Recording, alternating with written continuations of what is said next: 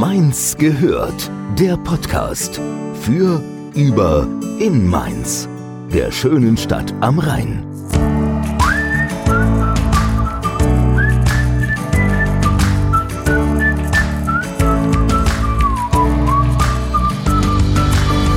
Gute und herzlich willkommen zu einer weiteren Folge Mainz gehört. Heute geht es unter anderem um Kommunikation. Kommunikation bildet ja praktisch die Basis unserer zwischenmenschlichen Beziehungen und ist quasi unabdingbar. Wir kommunizieren sowieso immer und zu jeder Zeit, bewusst, aber auch unbewusst, zum Beispiel durch Mimik, Gestik, Körperhaltung und so weiter. Kurz gesagt, Kommunikation ist viel, viel mehr als einfach nur die Worte, die wir sprechen. Passend dazu haben wir uns heute einen echten Experten in Sachen Kommunikation an die Seite geholt. Wer das ist, erfahrt ihr gleich. Geht's erstmal mit Nadine und unserem Steckbrief. Genau, wir erfahren jetzt zuallererst erstmal den Namen. Marc. Jahrgang. 1977. Beruf. Coach, Moderator und Kommunikationstrainer. Da kann man einiges auflisten, ne? Also, wenn man möchte. Dann hast du ein Motto, nach dem du dein Leben ausrichtest oder woran du dich orientierst, so? Ein Motto, nach dem ich mich ausrichte. Sehe die Dinge grundsätzlich positiv und es wird sich für alles eine Lösung finden. Mhm. Wenn du dir eine Superkraft aussuchen könntest, welche wäre das? Zaubern. Schön. ist eigentlich sehr, ist eine clevere Antwort. Ja, ja. Die, die, gibt viele Optionsmöglichkeiten, Richtig. ja. Ja, Richtig. von daher, Ja. ja, ich habe sogar mal so einen Zauberbasiskurs mal selbst besucht, weil mich immer schon fasziniert hat, wieso die Zauberer ihre Kunststücke erlernen, weil ja überall ein Trick dabei ist. Und äh, da gibt es natürlich schon ein paar Techniken, aber wenn man so diese Kraft hätte und man könnte einfach ein paar Dinge so mit dem berühmten Fingerschnips so in Gang bringen, würde ich das sehr cool finden. Mhm. Dann die letzte Frage. Mainz ist für dich Geburtsstadt, wunderbare, liebe Menschen und ein guter Mittelpunkt für meine berufliche Tätigkeit. Du bist auch ein echter Mensa Bub. Ja, das, das bin ich. Wobei, wenn mich dann so Leute treffen, äh, fragen die oft so aufgrund des Dialekts, man hört es ja nicht so eindeutig raus. Und das hängt damit zusammen, dass ich äh, relativ kurz nach meiner Geburt, also gefühlt ein äh, paar Stunden aus dem Krankenhaus heraus, dann, obwohl ich in Mainz geboren bin, in, in Hochheim gewohnt habe. Und Hochheim bekanntlich äh, auf der hessischen Seite. Und äh, ja, meine beiden äh, Mama und Papa sind Mainzer, also von daher haben die natürlich auch so ein bisschen das Mainzerisch mir mitgegeben. Aber wenn man Hochheim in Hessen ist, dann kriegt man auch das Hessische so ein bisschen. Also ist es oft so eine Mischung aus beiden. Aber grundsätzlich ein Mainzer Bub, ja, das passt. Sogar so menserisch, dass ich gelesen habe, dass du während deines Studiums in Mannheim als einzigster am Rosemontag in einem Fastnachtskostüm aufgeschlagen bist. Da kann man im Nachhinein jetzt drüber sagen, war das Dummheit, ja, weil ich es irgendwie nicht besser wusste oder war es einfach mutig? Also ich würde sagen, so eine Mischung aus, äh, aus beiden. Und die Baden-Württemberger, also Mannheim, ich glaube, die haben Dienstag ihren. Ich bin aber so als Mainz natürlich gewohnt, äh, Rosenmontag, entweder auf Umzug zu sein, in der Stadt zu sein und ja, selbst in der Schulzeit war ich immer frei und dann war klar, dass man, ja, aber äh, das wusste ich in dem Moment leider nicht und bin wirklich, wirklich von Kopf bis Fuß verkleidet in meine äh, Vorlesung gegangen und habe da in einen, wie soll ich sagen, sehr äh, bisschen irritiert reinblickenden Professor geschaut, der nämlich dachte so, hä, was ist denn hier los? Und meine Kommilitonen, die alle irgendwo aus der, aus der Mannheim-Ecke kamen, wussten auch nicht so ganz, was das soll. Und ich habe einen Hello reingerufen und es gab nicht so viele Reaktionen, das muss ich fairerweise zugeben. Aber ich habe es dann durchgezogen. Als Mensa macht man ja trotzdem das Beste aus der Situation, da passt das auch.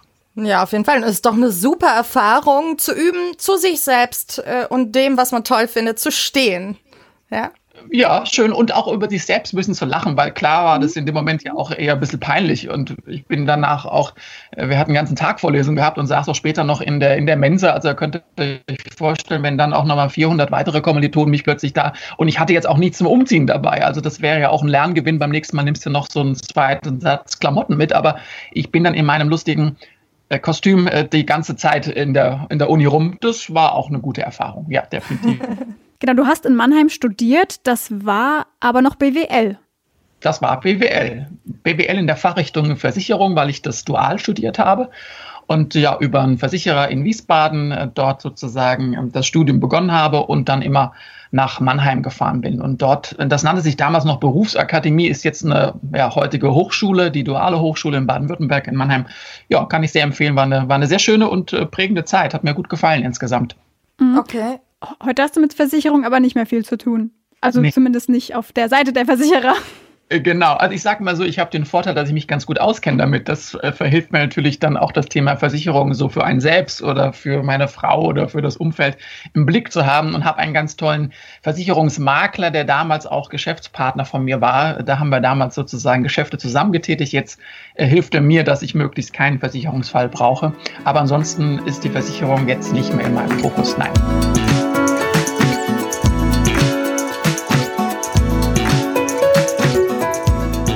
Aber im Bereich Versicherungen ist eine ähm, gute Kommunikation ja sehr hilfreich. Bist du darüber auch in diese Kommunikationsbranche gekommen, sag ich mal, als Moderator, Coach und äh, alles, was du jetzt gerade machst? Ja, es hat allerdings, glaube ich, sogar schon ein bisschen vorher angefangen. Ich habe äh, relativ früh schon, äh, durfte ich schon moderieren. Also das heißt, so die Idee, äh, vor Publikum zu sprechen, das war schon ein bisschen früher, äh, früher für mich möglich. Mhm. Und äh, das ist, glaube ich, so der erste Weg gewesen. Aber natürlich, wenn du in der, im Vertrieb tätig bist, also im Außendienst bei einer Versicherung, das war meine Aufgabe damals, dann geht es dir nur darum, dass du mit Menschen in Kontakt kommst, dass du die ich will nicht sagen überredest, aber wir sagen mal überzeugst mit Argumenten, dass die erkennen, dass das für sie das Produkt, die Versicherungslösung auch Sinn macht. Und das hat definitiv was mit Kommunikation zu tun und vor allem, was mir auch heute unheimlich wichtig ist, mit einer ehrlichen Kommunikation. Ich war nie derjenige, der probiert hat, ähm, Menschen zu etwas zu zwingen oder ja irgendwie für ja zu ihrem Glück zu zwingen, sondern wirklich einfach ehrlich zu sagen, ich glaube, das passt für dich, das ist eine gute Lösung. Oder auch zu sagen, hey, sorry, das ist, glaube ich, nicht das Richtige. Da gibt es andere, die können das besser. Für mich war das immer ein Credo. Äh, das finde ich auch heute bei der Kommunikation sehr, sehr äh, wichtig, dass wir ehrlich miteinander kommunizieren. Mhm. Ja, Ehrlichkeit ist ein schönes Stichwort. Frage an dich. Ist radikale Ehrlichkeit immer angemessen? Was verstehst du unter radikal? Das ist ein schönes Wort. Äh, von daher kannst du das noch ein bisschen mhm. näher beschreiben. Um ein ganz einfaches Beispiel zu bringen, radikal ist für mich zum Beispiel in einer Situation. Hier das klassische Beispiel. Schatz, denkst du, ich habe zugenommen? ja, ich finde, du bist ganz schön rund geworden. Das wäre jetzt radikal ehrlich. Okay.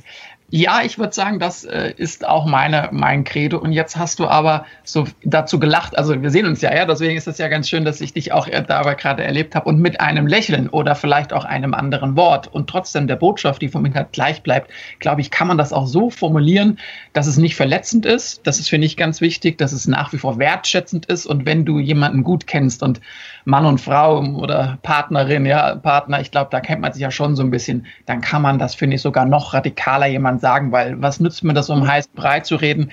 Ähm, da finde ich, ist Ehrlichkeit die, die sich auszahlt und die übrigens auch beiden hilft. Also mhm. sagt jemand auch, boah, danke, dass du so ehrlich mir gesagt hast, ich habe da zwei, drei Kilo zu viel. Komm, lass uns doch zusammen ein bisschen mehr Sport machen oder lass uns doch gemeinsam die Ernährung umstellen, weil vielleicht übrigens bei dir, ja, ich sehe auch hier ein bisschen Bauch oder wenn ich auf der Couch gemütlich auf deinem Bauch liege, die, die Welle wird immer größer, ja, oder, also ich glaube, das hilft einfach beiden. Deswegen würde mhm. ich sagen, ja, radikal zu kommunizieren ist auch meine, meine Version. Das okay. äh, finde ich gut.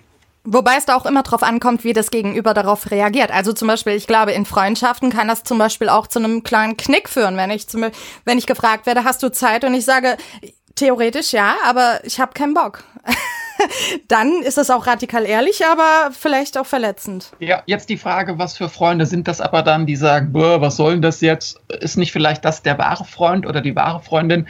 Wenn jemand hm. sagt, gut, danke, dass du es so gesagt hast, äh, das finde ich ehrlich. Und dann lassen wir lieber in einer Woche später treffen und dann haben wir zwei Stunden Zeit bei einer Tasse Kaffee, ey, und quatschen nach Herzenslust einfach, weil es uns gut tut und nicht, weil du keinen Bock hast und es nur so ein, so ein Muss-Treffen ist. Also ich glaube, das fällt vielen auch schwer, dieses ehrlich mal zuzugeben, du Sorge, es passt mir jetzt gerade nicht. Also das Nein sagen als solches ist eine große Herausforderung, nicht nur, sage ich mal, im privaten, sondern auch im Business-Alltag. Ja, Chef kommt zum Mitarbeiter, stellt ihm eine Aufgabe und du denkst so, ich kann das gar nicht mehr machen. Und trotzdem sagst du, ja, mache ich, erledige ich für sie. Und diesen Mut zu haben, das fordert Mut. Ich glaube, das ist das richtige Wort. Und es hat aber dann auch eine positive Auswirkung. Deswegen mal ausprobieren, mal testen, wie Freunde darauf reagieren. Und vielleicht kann es sein, dass jemand erstmal ein bisschen komisch guckt. Mhm. Vielleicht verlierst du auch den Freund oder die Freundin, das weiß ich nicht. in dem besten Fall sagt derjenige zu dir, hey cool, danke, dass du da so ehrlich warst und ich freue mich noch mehr auf unser nächstes Treffen. Ja, ist auch ein sehr, sehr spannender Denkansatz. Dieser Ansatz, möchte ich mich mit Menschen umgeben, die meine Ehrlichkeit gar nicht akzeptieren wollen. Richtig. Oder nicht damit umgehen können. Ja, du siehst vielleicht auch dann deinen Freundeskreis. Also, die, wisst ihr so, bei dem Thema Freunde finde ich immer so, man sagt doch so schön, man muss nicht viele Freunde haben, sondern wenn, dann so die wahren oder die richtigen. Und ich glaube, mhm. das ist genau eine schöne Möglichkeit, da so ein bisschen also auszusieben hört sich doof an, ja, aber ich sag mal, einfach die richtigen Freunde an der Seite zu haben, weil da bin ich mir sicher, die verstehen das und die schätzen auch deine Ehrlichkeit, wenn du sagst, heute boah, weiß nicht, war stressig, ich habe heute bei der Arbeit viel, du irgendwie, wir wollten uns treffen, aber sei mal nicht böse, vielleicht machen wir das nächste Woche. Ist das okay für dich? Und dann so eine Frage auch zu stellen, wenn jemand sagt, du, aber ich habe mich jetzt wirklich so drauf gefreut und vielleicht kommt man dann noch auf einen Kompromiss und sagt, komm, wir skypen eine halbe Stunde, reicht das auch heute mal? Ja, okay, geht in Ordnung. Also ich glaube, das, das ist eine Möglichkeit und ich ähm, ja, denke, da müssen wir auch ein bisschen dran arbeiten. Das ist nicht jedem, dass es so leicht fällt.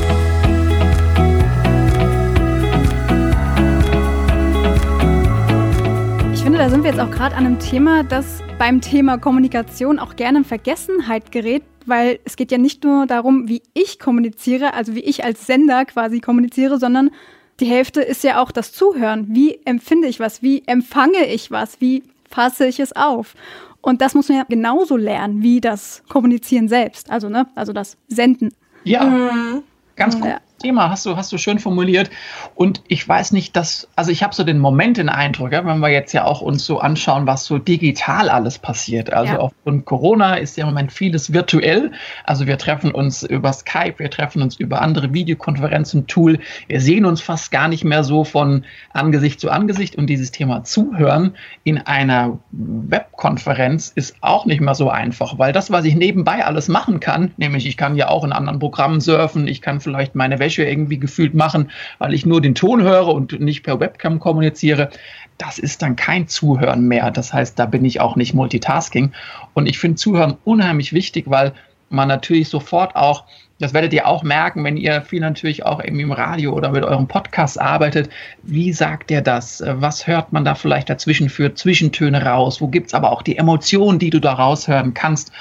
Und deswegen finde ich das ganz wichtig, einfach mal wirklich zuzuhören. Und das hat auch was mit, in dem Moment ist der Gegenüber mein Mensch. Dem höre ich jetzt zu. Und drumherum probiere ich möglich alles auszublenden. Und das merke ich, dass das zurzeit vielen schwerfällt, weil wenn ich da in so einer lustigen Zoom-Konferenz bin, habe da so, wisst ihr, so 20 Kacheln von mir und guckt der und dann steht der auf und dann, dann lenkt das ab. Und ich glaube, das Zuhören müssen wir auch wieder lernen oder ich hoffe, dass wir bald uns wieder persönlich häufiger sehen dürfen und dann sollte es auch wieder leichter funktionieren.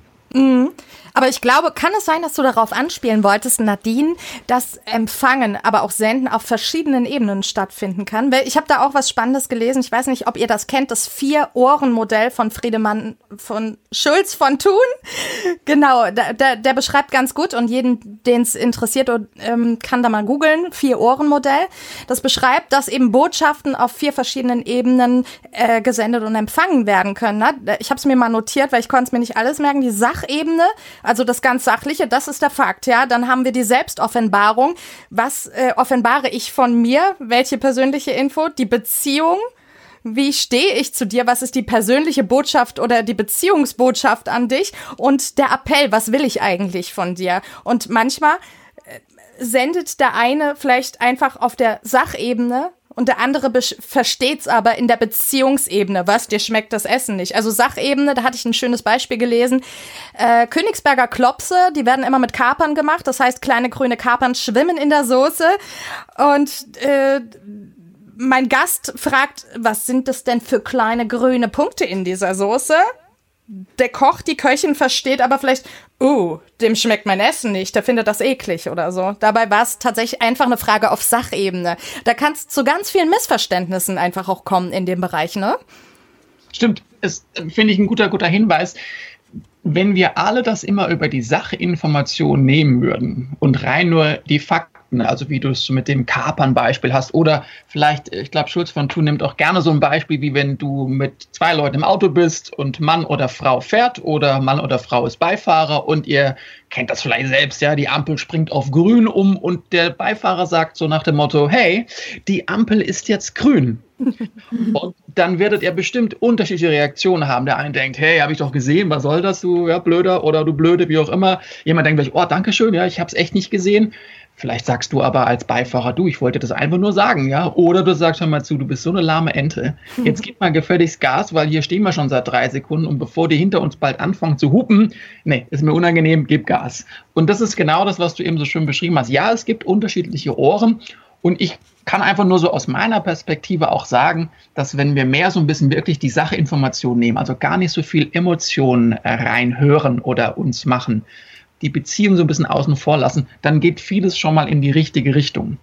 Und das, glaube ich, ist aber auch manchmal schwierig, weil wir oft emotional in der Situation sind und dann kannst du nicht mehr unterscheiden, ist das jetzt nur die Sache oder denkst du sofort, das war ein Angriff und derjenige will dir irgendwie was unterstellen, ja, und will vielleicht mhm. so als Koch an deinem Beispiel der Königsberger Klöpse das doch jetzt falsch gemacht hast, ja, und da ist irgendwie was drin, was da gar nicht reingehört.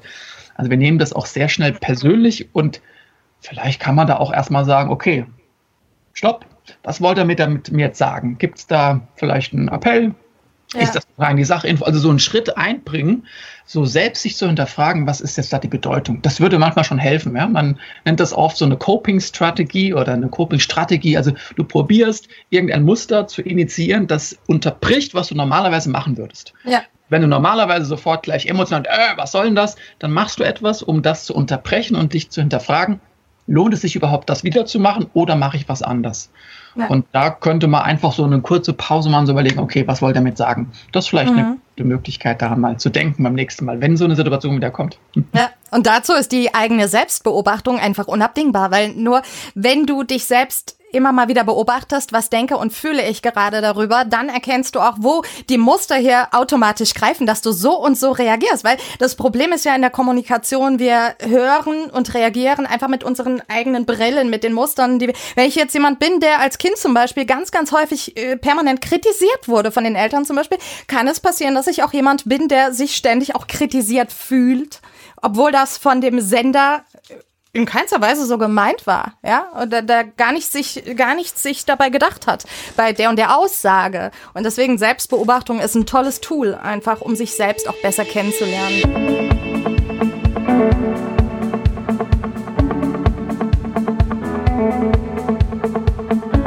Stichwort Selbstbewusstsein. Das, mhm. das, das Wort Selbstbewusstsein kann man ja auch so oder so interpretieren, also oder umgangssprachliche so, oh, der ist aber selbstbewusst ist eher negativ ausgelegt manchmal, aber selbstbewusst, also sich selbstbewusst sein, das ist ja was ganz anderes und was Positives. Mhm. So, was gar nicht unbedingt was mit Ego zu tun haben muss. Ja. Ja. Ich glaube, das ist hm, schön auch, wie ihr es so beide formuliert habt. Also einmal sich selbst äh, auch zu beobachten und jetzt ist aber dieses Selbstbild auch manchmal natürlich nicht das Fremdbild. Also das heißt, es muss immer so ein Abgleich wieder her. Und da hilft es natürlich auch, jetzt kann man äh, da einen Trainer und einen Coach buchen, der nämlich mit einem genau an dem Thema arbeitet. Sowas ist ja dann unter anderem auch meine Aufgabe, dass ich mit Menschen so ein bisschen an diesem Thema arbeite, dass sie ein Selbstbild haben und ich schilder ein Fremdbild und dann probieren wir eine möglichst gute, so ein Matching hinzubekommen. Also dass mhm. derjenige sagt, stimmt, ich habe mich selbst so beobachtet, danke nochmal für den Hinweis und jetzt glaube ich, bin ich mit mir im Reinen. Und das finde ich wichtig. Es gibt auch paar, die da draußen rumlaufen, um es mal ganz so ehrlich zu sagen, die von ihrem Selbstbild Fremdbild so dermaßen überzeugt sind, obwohl es ein ganz anderes Fremdbild halt projiziert und meinen, sie hätten jetzt, ja, ich sag mal, äh, alles erfunden und wissen genau, wie es funktioniert. Und das, glaube ich, da muss man ein bisschen aufpassen. Aber im ersten Schritt, eine Selbstbeobachtung finde ich sehr gut und dann einfach nochmal ein Feedback einholen. Das kann ja auch genauso der Partner sein, das können Freunde sein, das kann aber auch jemand sein, der vielleicht einfach auf einen bestimmten Aspekt gezielt einfach drauf guckt und achtet und dann einfach nur so einen Impuls gibt und sagt, pass mal auf, das ist mir aufgefallen. Und mhm. was du daraus machst, das ist deine Entscheidung. Das ist auch für mich in, in, meiner Arbeit, wenn ich so als Coach arbeite, ganz wichtig, weil es ist niemals so Tipps und Ratschläge, sondern Coaching ist immer, eine Hilfe zur Selbsthilfe. Mhm. Das heißt also, aus dem Gespräch heraus merkt jemand plötzlich, oh stimmt, du, wo du mich das gerade gefragt hast, ist mir selbst aufgefallen, dass meine Eltern damals immer zu mir gesagt haben, weißt du, du musst das so oder so machen. Also da habe ich so eine Art Glaubenssatz aus meiner Kindheit. Und deswegen bin ich vielleicht auch so, dass ich immer das Gefühl habe, ich werde kritisiert danke, dass wir da mal drüber gesprochen haben, weil jetzt ist mir das bewusst geworden. Und das ist wiederum dieses Selbstbeobachten, was du gerade gesagt hast, Julia, wo ich denke, das ist dann genau richtig, dass man jetzt arbeiten kann, das zu ändern, damit anders umzugehen oder ja, im Idealfall das auch ins Positive zu formulieren ist ja auch eine Möglichkeit. Was heißt das, wenn ich sehr kritisch bin? Naja gut, ich bin vielleicht jemand, der auch einfach Wert auf Qualität legt und vielleicht in der Branche oder in einem Job vielleicht da gut aufgehen würde. Also so Qualitätsmanagement wäre der ideal. Ja, der würde erstmal alles negativ angucken und am Ende hätte aber ein Ergebnis. Da freut sich der Kunde, das Unternehmen und dann ist es vielleicht auch für alle wieder ein schöner Vorteil. So aus dieser damaligen Zeit der Eltern, die da vielleicht ein bisschen auf diese Kritik ein bisschen drauf rumgebohrt haben. Ja, ja. ähm, Punkt. Und, und, Punkt. Ja, kann man so stehen lassen. Genau, aber um halt dieses, so ein Selbstbildnis zu entwickeln oder halt ein Selbst, sich selbst bewusst werden, da spielt ja dann auch wieder Kommunikation die Hauptrolle. Mit anderen natürlich und mit sich selbst. Und natürlich auch wieder die ehrliche Kommunikation, ne? Ja. Das heißt, es ist wie so eine Art Kreislauf. Ja, genau. Kann, kann ein Kreislauf sein oder du hast so bei Schulz von Thun, der das ja euer Beispiel war, hast du immer so eine Sender-Empfänger-Rolle. Ja, also du hast eine Person der Sender, der andere der empfängt. Und ähm, ich ähm, muss immer zugeben und du weißt das auch und das wisst ihr bestimmt auch, immer das, was ich sende, das kommt niemals zu 100 Prozent mhm. bei dem Empfänger an. Und je nachdem, wie gut man sich kennt oder in welcher momentanen Situation du dich befindest oder auch dein Gegenüber, kann das ich sag mal, große Verluste haben, das, was du denkst, was du sagen möchtest, was aber gar nicht beim Gegenüber ankommt. Und deswegen, ähm, ja, es ist, glaube ich, wichtig, auf sich selbst Rücksicht zu nehmen, aber auch auf sein Gegenüber. Und wenn man dann noch jemand Drittes hat, der das nochmal so aus einem anderen Blickwinkel betrachtet, glaube ich, ideal. Und dann kann uns das alles nur helfen, dass wir noch besser miteinander kommunizieren können. Mhm.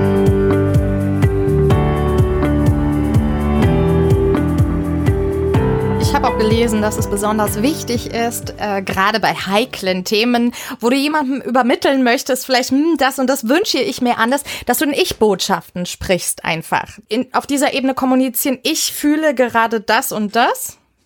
Ne? Ja. Oder was hast du da für Tipps? Wie kann man. Wie kann ja, man also die Ich-Botschaft sagt schon, du hast es auch richtig gesagt, ich fange mhm. immer mit dem Wort Ich an. Was wir häufiger machen, wenn es jetzt ein Thema gibt, wo du auch sagtest, da gibt es irgendwie etwas, was ich jemand sagen will, dann sagen wir ganz oft, du hast es aber so ja. und so doof gemacht. Und ich finde, dass, dass du schlecht erklärt hast, deswegen habe ich es nicht verstanden.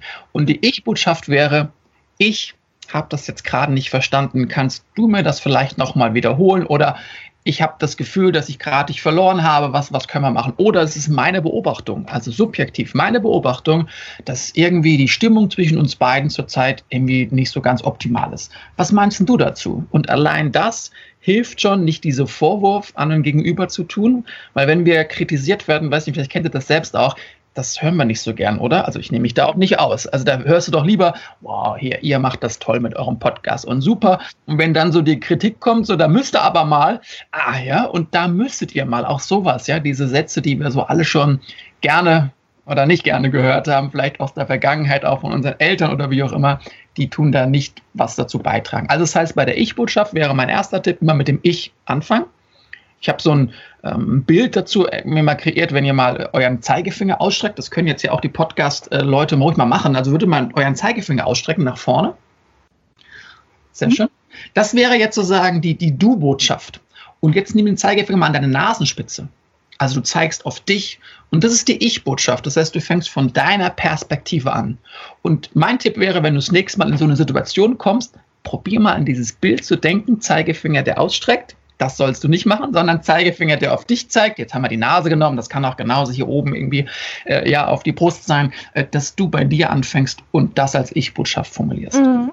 Und dann ist es immer eine Beobachtung, das würde ich auch wichtig finden. Das, ist, das heißt kein konkreter Vorwurf, sondern du hast was wahrgenommen. Ich sage immer so schön, das ist so subjektiv deine Beobachtung. Und das Coole ist an dieser Ich-Botschaft, dass das Gegenüber immer entscheiden darf, was es daraus macht. Mhm. Ist es jetzt ein Angebot für dich? Weil es ist für viele Leute total schön, wenn sie etwas hören, was sie vielleicht verbessern können oder was dir aufgefallen ist, weil das bringt einen weiter. Das macht es leichter beim nächsten Mal, wenn man wieder auf die Person trifft. Oder die dann gesagt, hör mal zu, ich glaube, ich bin so, wie ich bin, das ist auch gut so und lässt das sozusagen an sich abprallen, schmeißt das so sprichwörtlich in den Papierkorb. Mhm. Also die Möglichkeiten gibt es auch, die derjenige damit umgehen kann. Und dann finde ich, haben wir gerade innerhalb der Kommunikation mit den Ich-Botschaften eine gute, gute Möglichkeit. Ja, wenn man das mal ein bisschen tiefer betrachtet, finde ich auch solche Botschaften aller du solltest, du musst, tralala, ist auch sehr übergriffig irgendwo. Wer bin ich, dass ich genau weiß, was für den anderen jetzt gut ist, was der zu tun hat? Ich meine, Realität ist nie äh, ein festes Konstrukt, ja. Wir haben, äh, du, du, du kennst es nicht bis ins Detail, die Situation, warum so und so und so. Du weißt einfach nicht am besten, was für den anderen gut ist. Du kannst dir das eigentlich, eigentlich ist es sehr übergriffig, sich das rauszunehmen. Deswegen, ich fand es sehr schön, wie du das beschrieben hast, ein Angebot machen, wo der andere drüber nachdenken kann. Äh, ja, da sehe ich äh, noch Luft nach oben oder nee, ich sehe das ganz anders und entscheide das für mich selbst. Alles andere, ja, wie gesagt, Übergriffigkeit empfinde ich dabei.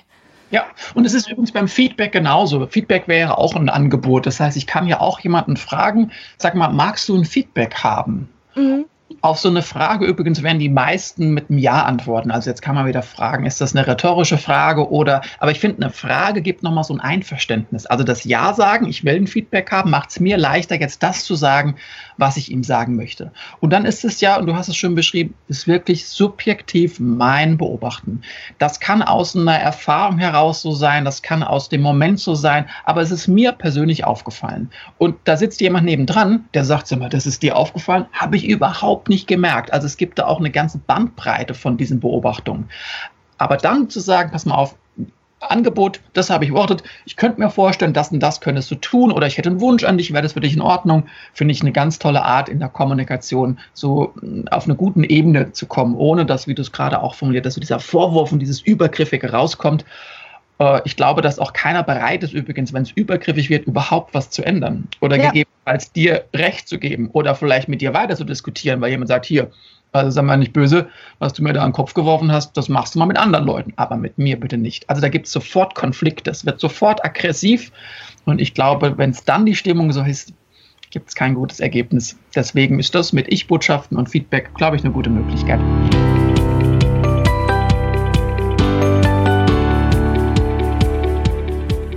Nochmal darauf hätte ich eine Frage oder ist mir der Gedanke jetzt gekommen, weil mein Verständnis mittlerweile von Kommunikation ist, wenn mich jemand angreift, ist es auch meine Verantwortung, wie ich das halt aufnehme.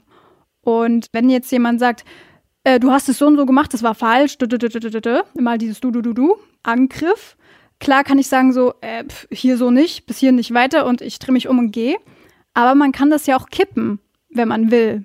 Wie reagiert man da? Gibt es da auch so eine Art Technik, dass man sagt, oder so deeskalierend wirkt, dass es vielleicht den anderen auch erstmal irritiert, weil er mit was ganz anderem gerechnet hat? Ein wunderschönes Thema. Das geht schon so in die Richtung Schlagfertigkeit. Also das wäre mhm. die Frage so wie, also es sind übrigens auch oft so Fragen, die so mir gestellt werden, so in, in, Seminaren oder in Runden, weil genau die Situation man ja aus dem Alltag auch so kennt. Da gibt es eine Situation, da ist mir was passiert, aber was hätte ich denn da machen können? Und das Schlimmste ist ja meistens, dass in dem Moment, wo man so einen Angriff erfährt, man erstmal so diese, diese Lähmung verspürt und erstmal ja. Gar nicht reagiert. Und dann manchmal sagt derjenige, boah, wäre schön, wenn es irgendwo ein Loch gibt, ich könnte verschwinden, ja, oder ich renne schnell raus. Leider können wir, also es gibt weder ein Loch noch vielleicht rausrennen, ist jetzt auch nicht so ganz optimal, wenn ich in der Prüfung bin, ja, und kriege eine blöde Frage gestellt. Also da muss ich mich sehr wahrscheinlich der Situation stellen. Und da, glaube ich, gibt es so verschiedene Möglichkeiten. Und ähm, was du vielleicht immer nutzen kannst, ist, äh, um ganz einfach zu sagen, dazu möchte ich nicht sagen. Also mhm. muss keiner was dazu sagen. Also wenn dich jemand angreift und sagt, hör mal zu, also das war jetzt total blöd, was du da gesagt hast und ich weiß gerne, wo du das her hast, dann kann man dazu sagen, danke, dazu möchte ich nichts weiteres sagen. Mhm. Und das Schöne ist, vielleicht habt ihr es gerade gemerkt, wenn ich das so äußere, wird dem Gegenüber es jetzt echt schwerfallen, darauf noch was weiteres zu sagen. Weil wenn du nichts dazu sagen möchtest, dann hat er jetzt erstmal keine weitere Möglichkeit. Natürlich kann der jetzt sagen, doch, aber du musst aber so trau dich. Also man kann dann so einen Konflikt irgendwie eskalieren lassen. Aber ich glaube, das wäre schon so eine Art Deeskalation. Und ich kann natürlich einen zweiten Tipp auch sagen, hör mal zu, was meinst du genau damit? Also was waren jetzt für dich da der Moment, wo Pünktchen, Pünktchen, Pünktchen? Man würde es so, so eine Art Präzisierungsfrage nennen. Deswegen auch das Wort genau ist da wunderbar. Also was genau meinst du mit, ich war da so verwirrt in dem Moment und habe da so blödes Zeug erzählt. Was genau ist ein blödes Zeug, was ich da erzählt habe? Mhm. Man konkretisiert und jetzt hilft dir das übrigens zum Ersten. Du hast ein bisschen Zeit gewonnen. Also du könntest dir jetzt ein paar Argumente zurechtlegen. Was kann ich darauf sagen? Was könnte jetzt kommen? Und es geht ja oft bei Schlagfertigkeit darum, dass wir souverän wirken. Also nichts Schlimmeres, als dass du in dem Moment, wenn du so einen Angriff bekommst, dein Gegenüber merkt, ha, jetzt habe ich sie. Und du denkst so, shit, genau, er hat mich. Sondern du solltest souverän und selbstbewusst bleiben, auch wenn du einen Angriff bekommst. Und das wäre eine Möglichkeit, zum Beispiel zurückzufragen, was genau meinst du damit? Mhm. Oder wie darf ich denn deine Frage verstehen? Wäre auch eine schöne Möglichkeit, so eine K.O., so eine Killerphrase. Wie darf ich denn deine Frage jetzt verstehen? Hm. Dann am Ende so eine Pause machen, gar nicht weiter rechtfertigen, irgendwas sagen, den schön angucken. Also Blickkontakt ist da ganz wichtig, weil ihr wisst, wenn so Menschen nicht so gern die Wahrheit sagen, gucken sie meistens weg. Aber wenn du den Blickkontakt hältst, zeigst du sofort Selbstbewusstsein. Das wäre schon mal so ein nächster Tipp. Also immer ins Gesicht schauen, vielleicht sogar in die Augen, was noch cooler wäre. Und jetzt abwarten, was der andere daraus macht. Und manchmal habe ich so Erfahrungen gemacht, relativiert sich das ganz schnell. Dann kommt jemand und sagt, auch weißt du was, du, das habe ich gar nicht so gemeint. Nee, weißt du, mir ist nur aufgefallen, das Pünktchen, Pünktchen, Pünktchen. Und du denkst, boah, ich hatte Wunder gemeint. Vielleicht kommt. Und dabei war es ganz, ganz entspannt. Ja. Und dann gibt es so ein paar Tricks noch, aber da sind wir vielleicht sogar im Detail schon so, wo du natürlich auch damit spielen kannst. Also auch Konflikt gegen Konflikt. Also Boomerang nennt man das, ja. Das, was der mir an den Kopf wirft, das haue ich dem gerade so zurück. Also wenn jemand sagt, Mann, du redest aber ein dummes Zeug, danach mal lieber so dummes Zeug als so saublödes Zeug wie bei dir. Also ich hau dem mal so eins oben drauf. Und da bin ich ehrlich, das wird jetzt vielleicht nicht so ein guter Ausgang sein. ja. Aber man kann ja mal ein bisschen üben, ja, und mal gucken, wie weit geht denn das Spiel. Mhm. Und da ist, sind oft auch so Machtansprüche dahinter. Also Mann gegenüber Mann, ja. Wer ist so ein bisschen derjenige, der jetzt da den größeren Status hat? Und vielleicht auch unter Frauen. Also, das müsst ihr ein bisschen besser beantworten, ja. Aber ich habe oh, eher das auch. Männer da so sich gern betteln wollen, ja, so hier größer, schneller, weiter und äh, da will man gern so den, den anderen ein bisschen, den Rivalen sozusagen dann weghalten. Also es gibt, glaube ich, viele Möglichkeiten, aber so ein paar hoffe ich hilft euch schon mal weiter, dass ihr bei der nächsten ja, Situation möglichst deeskaliert. Ich bin der Meinung, dass es auch nichts bringt, wenn man das jetzt hochploppen lässt und irgendwie sich anschreit. Ich glaube, dass es für ja, Energie, die man für andere Dinge besser nutzen sollte.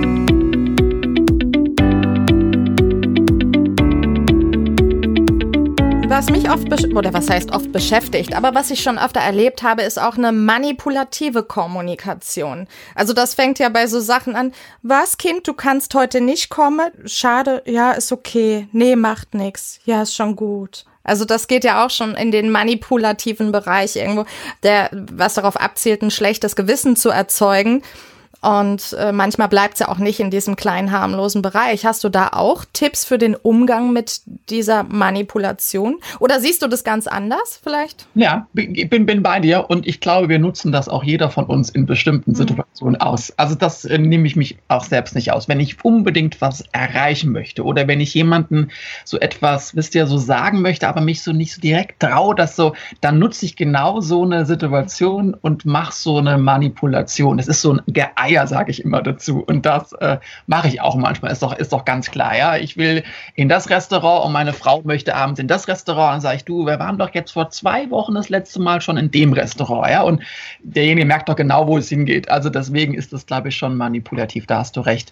Hm, was ich als Tipp da geben würde, ist, wenn du das merkst, dass du manipuliert wirst oder das Gefühl hast, das könnte in eine andere Richtung gehen, das zu äußern.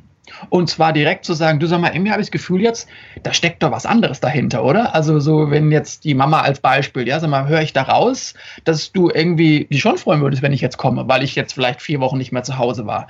Oder hm, hast du erwartet, dass ich irgendwie komme? Also dann so nachzufragen und auch das zum Ausdruck zu bringen. Ich glaube, das klärt vieles. Und ich kann das von meiner eigenen Mutter übrigens äh, das mache ich auch so. Und ich habe immer das Gefühl, sie ist dann so dankbar, ja, ich würde dich gerne mal wieder sehen, ja. Und dann kommt, und dann sagt man ja, okay, Mama auf, dann springe ich ins Auto, ja, und komme mal ein Stündchen vorbei oder wie auch immer.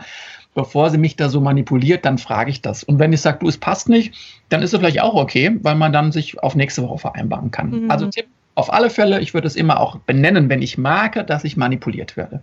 Und der zweite Tipp, sind wir ganz ehrlich, du kannst mitspielen. Auch die Möglichkeit hast du. Also wenn der mich manipuliert oder die, dann manipuliere ich zurück. Dann ist nur die Frage, was bringt das jetzt beiden? Ich würde das mhm. eher so als schlechtere Variante als den ersten Tipp sehen. Aber Kommunikation ist auch möglich, dass du damit manipulieren kannst. Das vertrete ich definitiv auch, ja.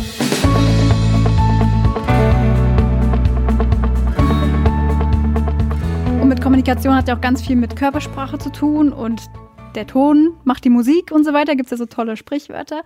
Aber die moderne digitale Kommunikation, die hat ja jetzt auch schon seit ein paar Jahrzehnten, schon seit es Handys gibt und SMSen, dass es sich sehr auf Text reduziert und auch da gibt's ja, ist das Potenzial ja sehr viel gestiegen, dass man es falsch versteht oder das Gegenüber am, am Ende falsch versteht. Gibt's da Tipps oder muss man sich da auch seine, sein Gegenüber erziehen? Oder sagen, hier, nimm es nicht persönlich, wenn ich jetzt mal einen Tag nicht antworte. Ich mache das nicht, weil ich dich nicht leiden kann, sondern einfach, weil ich nicht der Typ bin, der die ganze Zeit am Handy ist oder sonst was. Ja, ich glaube, das Erziehen, also Erziehen finde ich klingt ein bisschen hart vielleicht, aber so klar machen, was die Erwartungshaltung ist. Wenn du eine WhatsApp zum Beispiel bekommst, was ist jetzt die Erwartungshaltung von deinem Gegenüber, wie viel Zeit er oder sie dir gibt, darauf zu antworten. Ich glaube, das ist nicht in allen Fällen klar. Und ich kann das aus, aus Jobsicht auch wieder ein bisschen beschreiben, weil ich oft auch mit Unternehmen und dann Mitarbeiterrunden genau darüber diskutiere. Also wenn die zum Beispiel eine WhatsApp-Gruppe haben für ihr Team und da Dinge reinposten und schreiben, dann ist das oft ein Konfliktpotenzial, weil einer aus dem Team denkt, da müsste doch sofort nach einer Stunde eine Antwort kommen.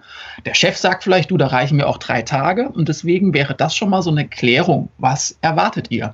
Und wenn du eine gute Freundin hast, hast, Nadine, die, die dich irgendwie anmailt oder schreibt und du dann irgendwie zwei Tage brauchst und dann kommt vielleicht, hey, du meldest dich gar nicht. Ah, dann war wohl die Erwartung halt, Haltung sehr wahrscheinlich so, dass du hättest früher darauf antworten sollen.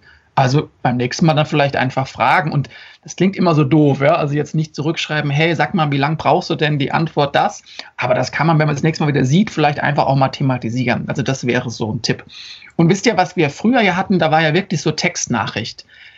Und irgendwann kamen die Emojis. Und die genau. Emojis genau. sind genau das Mittel, um Text, ich sag mal, besser verständlicher zu machen. Mhm. Auch diese Emotion, die ein Text erstmal nicht hat, weil du nur rein Worte liest, dann mit so einem Zwinker-Smiley oder mit so einem Lach-Smiley oder wenn es ein Witz sein sollte und sind wir mal ganz ehrlich, nicht jeder kann gut Witze schreiben, ja, also muss man mhm. manchmal auch darauf hinweisen, haha, das war ein Spaß. Und genau, dass es ein Spaß war, das haben die Emojis jetzt sozusagen gehabt. Und ich weiß nicht, wie viel WhatsApp oder andere äh, Medien ihr nutzt, wo es keine Emojis mehr gibt. Also ich kriege ganz wenig Text. Selbst in E-Mails kannst du ja heutzutage ganz schöne Emojis irgendwie einbauen oder nimmst halt dann Semikolon, Gedankenstrich, Klammer, um das so auszudrücken, weil man damit zum Ausdruck bringen möchte, was ist denn so die, die Subbotschaft? Also was steckt da so als Emotion dahinter? Also der Ton, ja. deine Gefühle, aber auch die Körpersprache, weil die ja auch irgendwie so eine Botschaft hat gegenüber mhm. der verbalen Kommunikation. Also von daher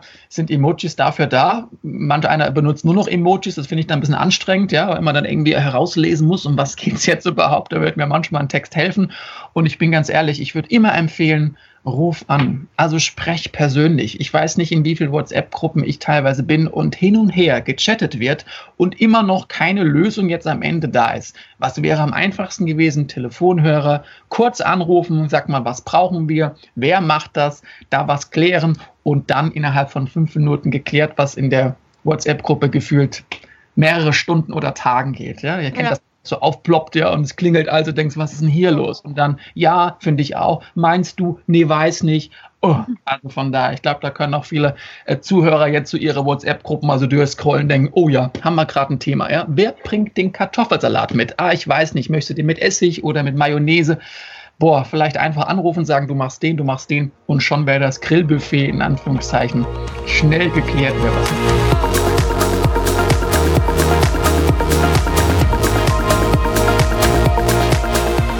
Man sagt ja auch manchmal, Männer und Frauen sprechen eine unterschiedliche Sprache. Da gibt es öfter Missverständnisse. Ist Kommunikation etwas Geschlechterspezifisches? Gibt es da Unterschiede? Kommunizieren Männer anders als Frauen? Also ich kenne jetzt im Moment keine, keine Studie, die das jetzt so belegt. Also das ist mir, mir zumindest nicht bekannt. Ähm, ich höre das auch immer wieder mal und stelle das natürlich auch immer wieder mal selbst fest. Also wenn ich jetzt klar mit einer Frau oder mit einem Mann spreche und glaube schon, dass es da leichte Unterschiede gibt. Ich ich stelle jetzt mal eine These auf, also Männer mehr so die rationalen und die Frauen so ein bisschen mehr die emotionalen Typen, sodass natürlich auch in der Kommunikation es mehr so ein bisschen eher dann emotionaler bei den Frauen wird als bei den Männern. Aber das ist jetzt auch nicht bei allen gleich, wie gesagt, deswegen These äh, nicht belegt, aber so ein bisschen aus der Erfahrung heraus. Unterm Strich würde ich aber sagen, es ist gleich. Also ich erkenne keine, keine Unterschiede. Hm, Zumindest so in den Gesprächen oder in den, ähm, mit den Menschen, mit denen ich jetzt arbeiten durfte oder auch privat einfach in meinem Umfeld sind, habe ich da, erkenne ich da keine Unterschiede. Für mich ist das tatsächlich gleich. Ja, ich glaube, das würde ich so, würde ich so stehen lassen wollen. Okay. Ich glaube, dass die Unterschiede dann auch eher anerzogen oder halt vom Umfeld abhängt wie man mit einem kommuniziert und dementsprechend kommuniziert man halt zurück, wie man das halt so lernt, ne? Da könnte man jetzt schon sagen, also im Moment ist ja auch ganz viel über das klassische Bild der Frau in der Diskussion. Oder wie ist es jetzt auch heute, weißt du, wenn du jetzt Homeoffice hast und Kinder, also wie ist es dann jetzt? Ist der Mann jetzt zu Hause und darf man auf die Kinder aufpassen oder muss es die Frau machen? Also ich glaube, da wandelt sich auch ganz viel. Deswegen würde ich immer noch auch Stand heute sagen, dass da vieles auf Augenhöhe passiert. Aber du hast äh, in dem Sinne recht, wenn jetzt jemand wirklich auch so erzogen ist mit diesem klassischen Bild, ja, also die Frau vielleicht eher so ein bisschen mangelndes Selbstbewusstsein, also eher so ein bisschen zurückhaltend, vielleicht eher zehn Zertifikate vorweisen, damit man auch was gut kann. Und der Mann eher so ein bisschen mehr angeberisch, ein bisschen mehr an der Oberfläche und wenn eine Frage wird, sagt, ja, mache ich, also so mehr Risikobewusstsein, dann glaube ich schon, dass sich das auch von den Eigenschaften so ein bisschen auf die Kommunikation auswirkt. Aber ich erlebe im Moment ganz, ganz tolle Frauen, die das wunderbar machen in der Kommunikation und auch ganz viel schlechte Männer, die das gar nicht gut machen, da kommen jetzt. Also da tut sich was und äh, ich probiere auch immer so zu sagen, komm, egal ob Mann, Frau, äh, lass uns auf, auf, in der Kommunikation immer auf Augenhöhe sein und dann ist das Geschlecht völligst egal. Mhm. Wir haben es vorhin schon mal kurz angedeutet. Also wir kommunizieren ja die ganze Zeit. Das heißt, es ist viel mehr als die Worte, die wir sagen. Die Gestik, Mimik, Körperhaltung. Glaubst du, dass es gewisse ich sag mal, Opfertypen gibt, die sich durch diese Punkte, die ich gerade genannt habe, zum Opfer unbewusst machen, zum Beispiel in der Öffentlichkeit in Bezug auf Anfeindungen? Wow, eine gute Frage. Also ich kenne das Wort Opfer gar nicht, von daher muss ich gerade so ein bisschen überlegen, äh, was so ein bisschen da dahinter stecken kann. Aber wenn du Menschen beobachtest auf der Straße, die keine aufrechte Körperhaltung haben, also vielleicht eher so ein bisschen ähm, ausstrahlen, dass sie verunsichert sind, dass sie nicht so ein starkes Selbstbewusstsein haben, dann kann das, wenn jetzt wir Jugendliche mal irgendwie nehmen, durchaus ein Grund sein, dass wenn eine Gruppe von Jugendlichen durch die Stadt unterwegs ist und sieht jemanden, der vielleicht irgendwie jetzt mit einer gebückten Haltung unterwegs ist könnte das sein, dass die denken, oh, mit dem kann ich leichter Dinge anstellen oder anfangen als jemand, der vielleicht mit einer geraden Körperhaltung, Kopf nach oben, Lächeln auf dem Gesicht damit unterwegs ist. Das kann sein. Und dann wäre das so, wie du gerade so beschreibst, dann eher so eine Opferrolle, die vielleicht zu so jemanden eher dann fällt, als jemand, der einfach ein bisschen eine andere aufrechte Haltung schon mal hat. Mhm. Und wenn du Situationen mal, ich habe mir fällt gerade so ein, so Situationen, wenn man so mal auch nachts oder Dunkelheit unterwegs ist und man läuft da auf der Straße, da gibt es Menschen, die wechseln die Straßenseite, wenn sie merken, es kommt jemand auf sie zu. Mhm. Unabhängig davon jetzt, ob das jetzt jemand ist, der kein Selbstbewusstsein hat oder ein richtig gutes, aber jemand, der vielleicht vor Selbstbewusstsein strotzt, der würde nie die Straßenseite wechseln. Der würde einfach sagen, ich bin der Situation her und ich bleibe da jetzt. Also mhm. von daher wird der vielleicht aber auch Opfer sein, weil vielleicht der Gegenüber denkt, was ist denn das für ein Vogel? Ja, der ist jetzt auf meiner Straßenseite oder wie auch immer. Deswegen, ihr merkt jetzt, jetzt eier ich so ein bisschen. Also da kann ich euch jetzt nicht so hm, sagen, dass es Menschen gibt, die diese Opferrolle dann auch einnehmen. Aber tendenziell glaube ich, jemand, der mehr Selbstbewusstsein ausstrahlt, mehr Sicherheit ausstrahlt, auch eine aufrechte Körperhaltung hat, der mehr mit seinen Händen auch spricht, der dich anschaut. Ich glaube, dass der weniger in diese Rollen reinkommt, als mhm. vielleicht Menschen, die das weniger gut können oder auch sich nicht darüber bewusst sind. Das würde ich mhm. schon sagen, dass das so sein kann, ja. Okay. Äh, glaubst du, dass man im Bereich der nonverbalen Kommunikation mit Fake it until you make it sich das antrainieren kann, einfach auch insgesamt selbstbewusster sich in der Öffentlichkeit zu bewegen? Also, dass ich das einfach trainiere immer wieder, wie, was du gerade genannt hast, aufrechte Körperhaltung, klarer Blick, dann nicht ausweichen auch mit dem Blick, einfach diese selbstbewusste Ausstrahlung ein bisschen zu faken, sag ich mal, so lange, bis sich das wirklich auch innerlich manifestiert. Glaubst du, das funktioniert? Kann funktionieren? Ich glaube, dass das funktioniert, definitiv. Faken mag ich nicht so. Das ist so ein Wort, wo ich auch denke, ah, das, also es muss, glaubwürdig bleiben. Es soll auch zu dir als Person passen. Und wenn ich dir jetzt sage, hör mal zu, ja, Julia, Brust raus, Kopf nach oben, ja, und du läufst dann hier gefühlt wie so, also völlig, äh, du kannst dir das vielleicht bildlich so vorstellen, ja, wie du durch die, die Stadt läufst, da würden doch gefühlt irgendwie ein paar Leute kommen und sagen, haben sie irgendwie hier ein Korsett gerade, ist da irgendwas schiefgelaufen, gab es eine OP oder was auch immer. Also sag mal nicht böse, das würde dir erstmal nichts bringen. Also vielleicht bist du auch kein Opfer dadurch, ja, weil du so unattraktiv wirst, aber ich äh, wollen wir jetzt mal nicht weiter thematisieren.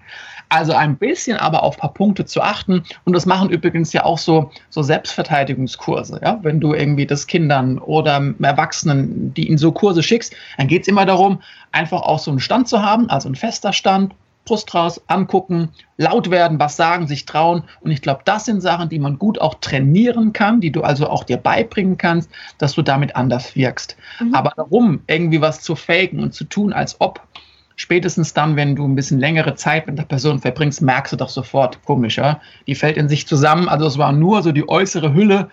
Und da bin ich gar kein Freund davon, das zu faken. Es muss zu dir passen. Ein paar Sachen, die du aber genannt hast, die, glaube ich, helfen dir einfach, damit du sozusagen auch Situationen besser meisterst, als wenn du das nicht machen würdest. Mhm. Also immer noch ein bisschen authentisch bitte bleiben, dass das Ganze auch glaubwürdig und glaubwürdig. ein bisschen authentisch bleiben. Also auch in Trainings und Coaching ist mir das ganz wichtig. Ich kann noch so viel aus meinem Blickwinkel der Person sagen, hör mal zu, mach das doch so, das wäre doch schön, wenn. Ich finde, das muss jemand für sich selbst entscheiden. Passt es zu mir? Ist es mir wert, dass ich mir das oder das vielleicht auch antrainiere, weil ich merke, dass wenn ich das mache, ich damit vielleicht schneller ans Ziel komme, ich irgendwie besser kommuniziere, ich vielleicht einen neuen Job bekomme dadurch, wenn ich das mache, weil vielleicht auch das Bild in dem einen oder anderen so ist, dass man das braucht, um erfolgreich zu sein. Aber ich würde immer alle Trainings zurückstellen mit der Bitte, es ist so zu machen, dass es zu dir als Person passt. Deswegen nicht nur ein bisschen authentisch, sondern bleib. Ich finde, authentisch ist immer so ein Wort, das wird im Moment so oft benutzt. Ja? Also von daher muss man immer so ein bisschen aufpassen. Ich finde, glaubwürdig ist für mich so etwas, ich glaube, das, was ich kann, das kann ich und das darf mir kein anderer wegnehmen. Und das finde ich gut, wenn das auch jemand auch so ausstrahlt. Mm, und da spielt ja auch wieder die Kommunikation mit sich selbst eine Rolle. Ja, richtig. Ja. Also das muss ja auch äh, gelernt sein, wenn man es nicht mitgekriegt hat im Elternhaus oder so. Und das ist witzig, weil du eben Thema noch ansprichst, naja, wo lernen wir das denn überhaupt? Also mhm. ich ja, man, da muss man auch mal überlegen, in der Schule, weiß ich nicht so, im Studium, boah, da geht es eher so um Präsentation und du machst eine Hausarbeit und später im Beruf, man lacht immer so und jeder war schon mal auf einem Kommunikationsseminar, ja, also das kann man sich ja heutzutage fast schon kostenlos im Netz irgendwie downloaden, ja, wenn da irgendwelche äh, Vögel was von Kommunikation erzählen oder du holst dir viel Bücher und viel Literatur, weil da ganz viel drinsteht ja, das steht drin in der Theorie, aber in der Praxis sieht es dann nochmal anders aus. Und ich glaube, wir müssen auch lernen zu kommunizieren. Also es mag vielleicht auch etwas sein, was die Schulen sich mal so ein bisschen überlegen müssen. Da gibt es, weiß ich, auch schon ein paar Ansätze, wie auch die Kinder lernen. Und die machen das übrigens ganz gut, weil die machen es immer direkt. Also die sind ja immer sehr ehrlich. Die sagen, auf was sie Bock haben und wo sie keine Lust haben. Und so im Laufe des Erwachsenwerdens verlernen wir das so ein bisschen, weil wir uns vielleicht nicht so trauen. Ja? Es gibt ja auch die Konsequenz, wenn ich jetzt jemand sage, ich habe da keinen Bock. Denkt an unser Beispiel ja mit der Freundin, wenn ich der sage, ich habe heute keinen Bock auf ein Gespräch, was machen die jetzt? Ist die sauer? Will die sich gar nicht mehr mit mir treffen? Und die Kids habe ich das Gefühl, die sagen das so, wie es ist, und dann ist auch abgehakt mhm. und dann geht es wieder weiter. Und das ja. finde ich auch cool. Also vielleicht können wir von den Kindern wieder mehr lernen, wie wir als Erwachsene kommunizieren. Und ich glaube, wir müssen es tatsächlich lernen. Es scheint nicht mehr so selbstverständlich zu sein.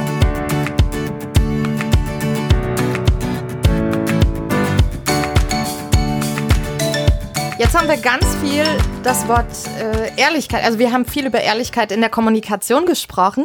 Du hast auch ein Buch veröffentlicht mit dem Titel Sag's doch, wie es ist.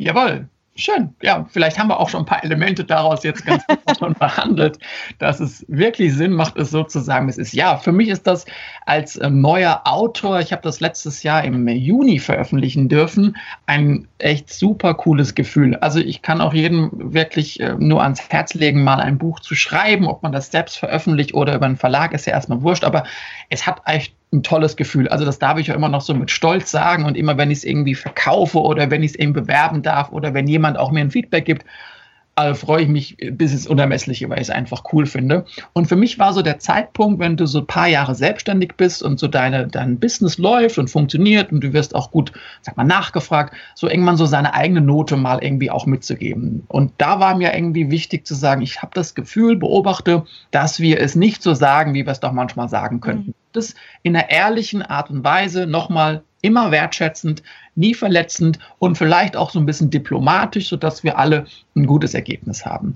Und da war für mich klar, ich muss das irgendwie mal in ein Buch bringen. Und das ist ja letztes Jahr geschehen. Und da findest du auch ganz viele Tipps, wie man kommuniziert, wo es vielleicht Herausforderungen gibt und so oft kriegt man die Frage gestellt, sag mal, Marc, äh, wie kamst du zu dem Thema? Also wie bist du das geworden, was du ja, bist oder was du gerade machst. Das werdet ihr vielleicht auch bestätigen können, wenn man so im Freundeskreis ist, ja, und da erzählt man was, ah, wie kam es denn dazu? Und da gibt es noch ein paar Geschichten, die so ein bisschen das Buch durchlaufen, wie ich dazu gekommen bin. Und da lernt man mich auch noch ein bisschen privat kennen. Und dann ist es so eine Mischung aus Kommunikationstipps und Markt, ein bisschen privat. Und am Ende gibt es noch so 80 Tipps, wow, 80, ja, 80, wie man einfach wirklich ehrlich kommunizieren kann. Und das ist so ein ganzes Sammelsurium von vielen verschiedenen Arten. Und vielleicht findet man da zwei, drei Sachen, die einem sofort was bringen und man es dann in der Praxis ausprobieren kann. Ich habe gesehen, die Tipps, die gibt es auch als Kartenset separat nochmal zu kaufen. Also für alle, die das hören, Kauf, schaut mal im Shop vorbei von Marc Hinderlich. Ja, sehr gerne. Ja, und das ist tatsächlich auch ein schönes, schönes Tool, ähm, was ich mit einer ganz lieben ähm, Designerin äh, zusammen entwickelt habe. Und wir haben uns überlegt, wie, wie kann man so ein paar Tipps, wisst ihr, was man so hand, also händisch in den Händen hält, ist nochmal eine andere Aussage, als wenn du es nur rein liest.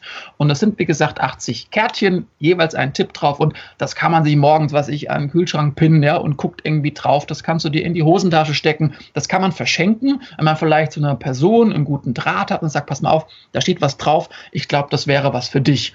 Und ich finde es irgendwie ein cooles Medium und äh, Dankeschön, dass ihr es erwähnt habt. Das darf man auch gerne käuflich erwerben ähm, ja. Und was man auch, finde ich, erwähnen kann, ist, wenn man nicht selber lesen möchte, dann kann man sich das auch vorlesen lassen von dir, Marc.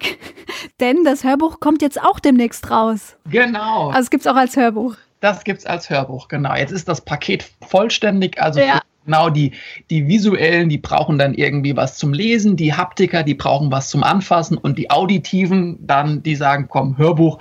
Und das finde ich auch ganz toll, dass es jetzt auch das Buch als Hörbuch gibt. Genau. Und weil Kommunikation ja so ein vielschichtiges Thema ist und ich glaube auch nie zu Ende ähm, beleuchtet werden kann, ist schon ein zweites Buch in Planung oder im Kopf? Ja, ist es. Oh. Tatsächlich. Als Autor, das habe ich festgestellt, du schreibst dein erstes Buch und dann fallen dir im Nachhinein noch ein paar Dinge ein. Also das hättest du vielleicht anders sagen können da fällt dir nach zwei Jahren was auf, wo du vielleicht damals das so gesehen hast und hat sich jetzt was geändert. Das will ich auch ganz ehrlich sagen, dass natürlich man sich selbst auch weiterentwickelt und vielleicht Dinge auch ein bisschen anders sieht, als man das vor einiger anderen Zeit oder in der Vergangenheit gesehen hat. Und ich habe tatsächlich ein paar Ideen, was ein guter Stoff wäre, ein zweites Buch zu schreiben.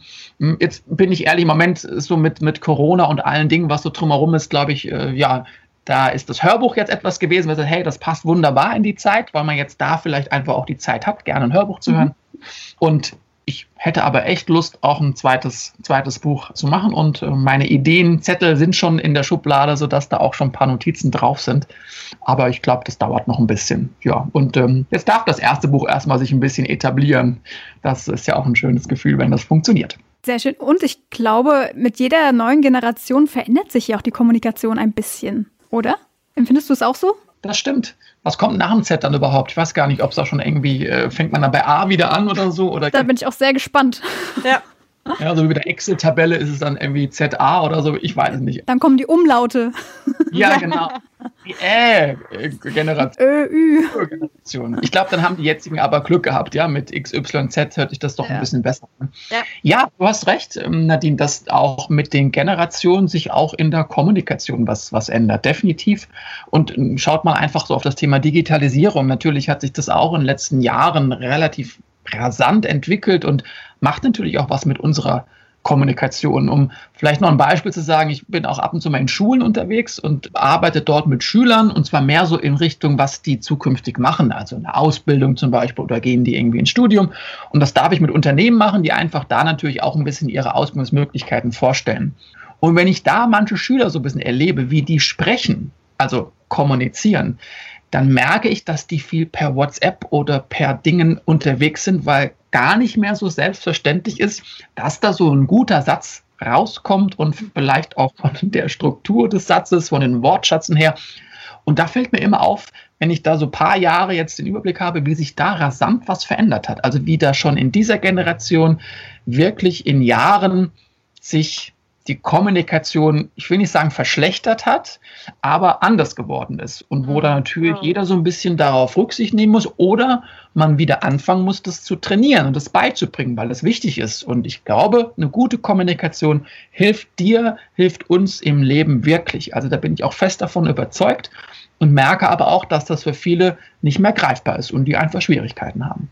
Glaubst du, dass es darum umso wichtiger wäre, wenn man das Thema mehr in Schulen aufgreifen würde, dass das einfach schon ab der Grundschule anfängt, dass man eine Art Kommunikationstraining mit den Kids machen würde? Würde ich, ja, würde ich eine super Idee finden. Äh, bin ich dafür, wenn jetzt also das Ministerium zuhört und sagt, ich überlege jetzt den zukünftigen Lehrplan äh, sofort. Also da bin ich dabei, da können wir uns ja gerne mal austauschen, weil ich tatsächlich der Meinung bin, dass das, dass das wichtig ist. Und da kommt dann vielleicht auch noch so Thema wie Konflikte, also wie gehe ich mit Konflikten irgendwie um. Ich glaube, Präsentation ist ganz gut abgedeckt, das erlebe ich nämlich auch so, weil viele kennt ihr auch noch von eurer Schulzeit bestimmt und ich selbst auch, Referate haben wir mal gemacht. Und da musstest du ja auch immer vor die Klasse und musstest dann irgendwie das präsentieren. Also ich glaube, das funktioniert, ja. aber so die Kommunikation, da glaube ich, lohnt es sich dafür in ein Training zu investieren, bin ich mir sicher. Und ich finde, dass die gerade die Grundschüler ein paar Dinge schon ganz gut können. Also ich sehe das sogar eher in den weiterführenden Schuljahren, also mehr vielleicht sogar in der Mittelstufe oder in der Oberstufe und spätestens wenn du dann dich für einen Job bewirbst oder wenn du ins Studium gehst, dann klar können die Leute schon sprechen.